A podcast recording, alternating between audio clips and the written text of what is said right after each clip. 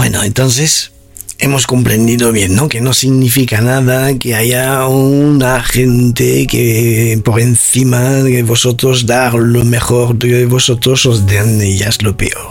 Vale, no significa nada, no durará mucho tiempo, porque eh, la gente pasa, las condiciones también pasan y varían, mientras que las leyes cósmicas son realmente inamovibles. ¿vale? Y cuando un día de nuevo sean restablecidos los verdaderos valores, todo volverá a su lugar y recogeréis más que nadie todo el bien que hayas sembrado. Eso es lo que hay que decirse. Tarde o pronto todos vuestros esfuerzos tendrán su recompensa. No hacerlo con este afán de hacer, bueno, voy a hacer esto porque así tendré... No, hacerlo de una forma generosa sabiendo que es así, pero no hacerlo por que vamos a recibir recompensas. Lo hacemos primero porque nos hace sentir bien, hace sentir bien a los demás. ¿Vale?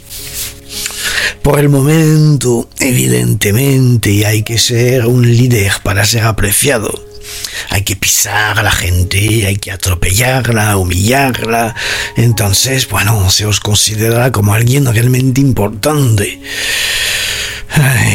Pero no será eternamente así, os lo puedo garantizar porque al cabo de algún tiempo, pues llegará otro líder que será peor que este, para, para darle una buena pariza al otro pitufos que se creía mucho y que al final no era nada. Y, y es una rueda, al final se van desintegrando normalmente los unos a los otros.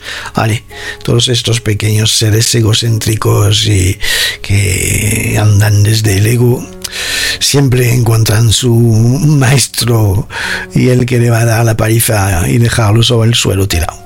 Nunca debéis dejaros impresionar por una situación que solo es momentánea. Eso es que pensarlo, ¿vale? Es que hay gente que por un, momentito que han vivido en su vida y lo alargan aquí días, semanas, meses, años y allí con depresiones y que fue en realidad, pero no se dan cuenta que realmente fue un momentito, que, que es unos días, unas semanas, unos meses en una vida, en, en una eternidad, en los miles de miles de años existe el planeta, millones.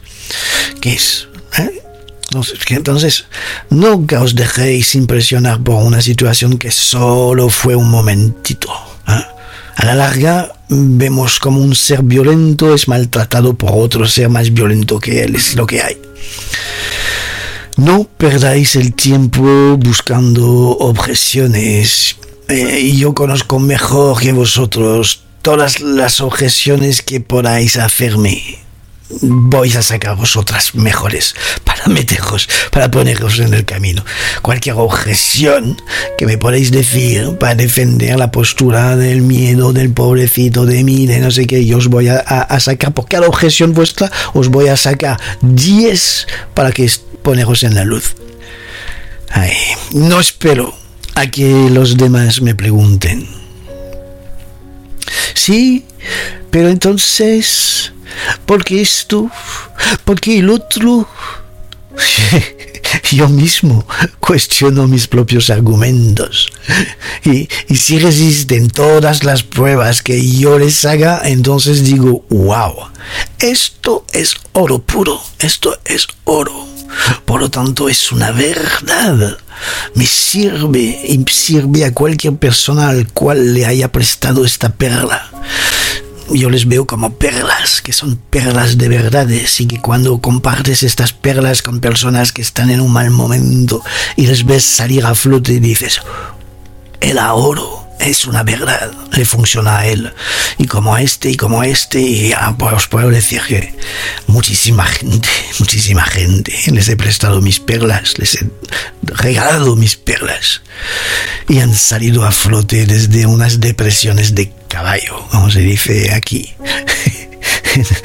y, progresar y pasar de la oscuridad a la luz de una forma que me dicen, oh, ha sido mágico, con años de psicoanalistas que nunca les han sacado de allí.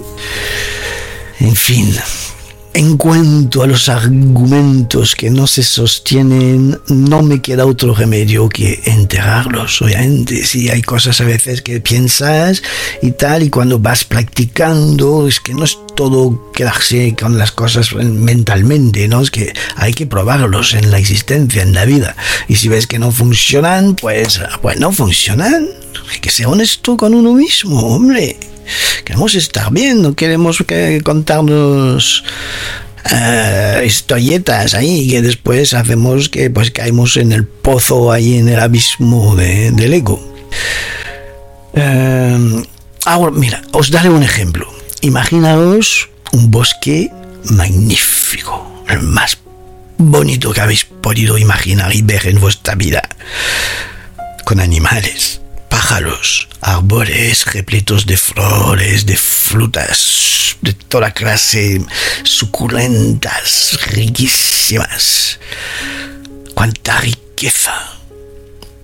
Pero hay un inconveniente, que está rodeado de muros altísimos, muy gruesos, que lo hacen inaccesible.